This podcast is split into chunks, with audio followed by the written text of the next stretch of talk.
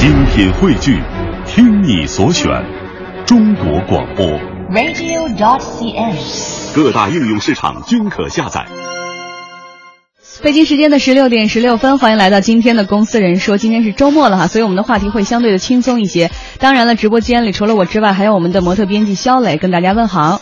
哎，我怎么觉得今天的这个话题和我是模特编辑的身份特别的契合？哎，真的就是要吐槽男生呢，一定要让女生来说；然后吐槽男生的服装呢，一定要用模特编辑的嘴来说。因为我模特编辑平时真的非常注重穿着的，对吧？呃，主要是我有，主要是我有一个专业的眼光。所以呢，我觉得广播主持人或者是编辑特别好的优势就是在于大家看不见我们穿什么，所以可以随便说。来，那个模特编辑肖磊说一说你的专业的眼光体现在哪里？比如说，就是对于这种，对，其实说实话，我是比较对于男同志，真是这个眼光比较包容的，就不太会呃真的去苛求必须穿成什么样什么，就除非太过分。但我觉得大家好像也差不多都是这样。除了就哎，从我觉得从我们今天这个大家的留言，然后包括采访就能看出来，大家真的是很包容这件事情。对，往往有时候现在公司不是那么的死板的要求的话，其实大家已经非常的对这事儿宽容了。我们先来看一下大家的留言，或者是我们听众之前的留言哈。到底其实对于男同事的穿着，大家有什么意见或者是建议？对这个 Sunshine 的这个留言，我简直要笑疯了，你知道吗？他说他今天到了公司以后啊，看见前排的这个男同事，然后上身黑色格子衬衫，下身黑色西装裤子搭配黑皮鞋，然后他整体觉得还挺正式，也挺帅气的。但是还没有来得及点赞的时候，那个男同事一坐下，然后他就突然发现，就是他那个裤兜，然后是塞的鼓鼓囊囊的，而且就这个还不是重点啊，最重要的是说这个皮鞋里头露出一双嫩绿色的船袜。注意细节，嫩绿色的船袜，对春天到了。对，然后他就说他瞬间就醉了，就说男男同事为什么不能注意一下细节呢？其实这个事儿可能都说了好多年了，但是真正的大家的审美啊，还没有匹配上真正的对于西装那种审美要求。很多人都会认为说，哦，嫩绿色的船袜不对，黑色的西装一身应该配一一双白袜子。其实这个也是不对的。嗯当你穿一身黑西装的时候，可能要配同色系或者是黑色的袜子。反正对深色袜子，我觉得还是就基本上不太会出错。嗯，然后你看齐天大圣这位听众给我们留言说，部门新来了一位九二年的男同事，天天是洞洞鞋配长裤，说你以为这样很销魂吗？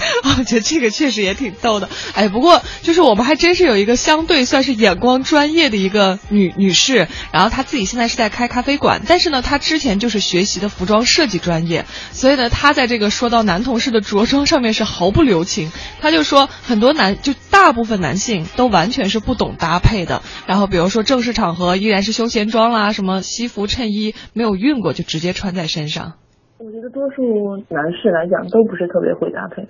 我觉得可能在不同的场合应该穿不同的衣服，比方说比较正式的场合应该就是正装嘛。那很多男生穿的就过于休闲。但我觉得穿西装，很多人的打领带衬衫呢，第一个扣都不系。我觉得那你要不然就不打领带，要不然打上领带，那第一个扣肯定要系。衬衫肯定要熨，不熨的话穿出来肯定很难看，包括西服都要熨。而且搭配的鞋子，我觉得也是要根据不同的颜色来搭配。我是比较注重细节的，比方说男生的指甲跟头发，嗯，都是要打理过的。那指甲肯定不要太长，尤其是留一个小手指或者是留那么两个长指甲的，我特别不喜欢。开咖啡馆的同事真的是非常的讲究哈，但是说实话，估计很多的男生现在都听不下去了，特别想吐槽，说你说我们穿的不太对，不太好，那你们女生穿的好吗？呃，女生把那么多的时间精力都花在了这个打扮上，把那么多的钱都花在了制装上，但其实说实话，在公司里好多女生穿的可能也不入眼。哎，我们的节目就是这么公平，今天没有机会让大家来说我们的女生，我们就是来说说男生，从直播间的两个配置就能看出来了。对，而且不光女生说男生，然后连男生自己也跳出来说男生。对，你看男生跳出来说男生的这位，我只能说你的胆儿挺肥的呀。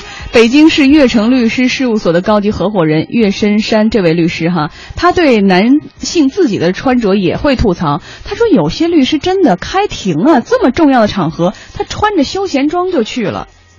一个是可能和自己的职业身份不太相符，就比如说，也听到过别的人讲说，律师的着装的时候呢，可能说比较随便、比较随意，甚至说开庭的时候，可能也只是就穿个 T 恤衫啊。因为法庭毕竟是一个严肃的场合嘛，而且作为律师的话，还是有这种职业身份。包括说，像有一些企业或者说有一些工作人员的着装呢，给人的感觉呢，就是太个性化了。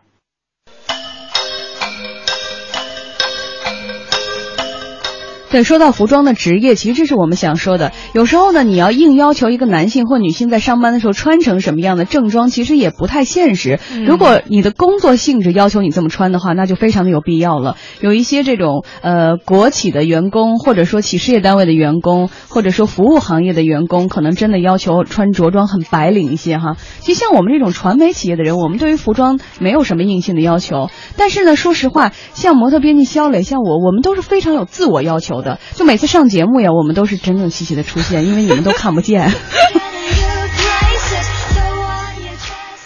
但是我特别想说，刚才这位律师也说到，说有些人真的奇装异服什么就出现了哈。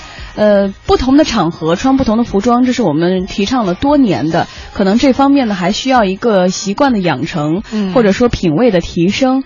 但是最重要一点哈，我特别想说，其实，在日本哈，很多的青年男性或女性在工作于下班之后啊，穿的是很夸张的，可能突然就换成红毛绿发，或者说穿的那种破洞的就出去了，因为那是下班时间。但是上班啊，非常规整的那种西装或者是笔挺的那种呃衬衣。重要的是一定要经过熨烫，而且。要干净，所以说，其实有时候你想一想，不要分太多的话，就是上班和下班这两个职场环境或生活环境，你都做不好吗？嗯，所以我觉得就是呃，可能我们刚才说到的这种情况，你比如说过于奇装异服了，或者说过于不讲究细节，我觉得这种可能也。不会是特特多人这样吧？可能就大部分人还是像我们，就是还有采访到的一个在学校工作的 Kevin，然后我觉得他的这个想法可能代表了大部分男性，就是说平时工作的时候穿着相对随意，但是呢，只要这种有正式场合的时候，还是会很认真的拾掇一下。他觉得啊，就是说很多男性其实不是意识不到这种优秀造型的重要性，但是由于一开始不得法，然后效果反而会更差。老师啊，他每天都要见学生，那他每天的衣服如果要是一样的话，学生会觉得，哎，这个老师每天就这一身不讲究穿，因为现在学生都很潮嘛，然后你就跟他们的距离就拉的比较远。当然，我觉得这个穿衣服呢，还是根据不同的场合要有不同的这个着装吧。我穿衣服还是就平常上班呢就要随便一点，然后如果要是有些正式场合，比如有什么会议啊，比如学生的最后论文答辩啊，一些事情还是要穿一些正装。有些东西看着颜色搭配啊什么的就就不错。土吧，这种土的人吧，就是比如人家的这个颜色穿的很好，但是有可能我们穿上呢，学人家呢就学不到。好了，不论是女生还是男生都在吐槽了哈，有时候真的，呃，不太得当。如何得当？在职场中有哪些不得当？为什么会不得当？这就是今天我们节目要跟大家着重来分析的地方了哈。呃，职场中的男性到底在穿着上有一些什么样的问题？其实有几大类哈。肖磊给我们分一下。嗯。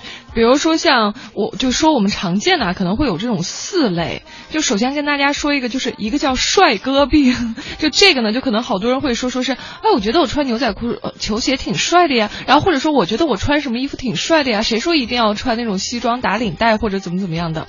但是实际上吧，就是可能在职场着装啊，大家的。就是目标不是为了让别人看起来你特帅特有型，就这个不是重点，而是说要让别人觉得你尊重他人。而如果你这个呃着装很规范，然后很考究的话，其实这个就是呃让别人能感觉到这种尊重的一个很重要的一个表现。嗯，但是有一些工作，比如说一些这个新的媒体，或者说这种互联网公司，可能不太要求这种着装的讲究或考究哈。如果你天天要求考究，好像也是有有点难。但是说实话，天天。球鞋上班，其实如果你工作，呃，单位不介意的话，我们也不介意。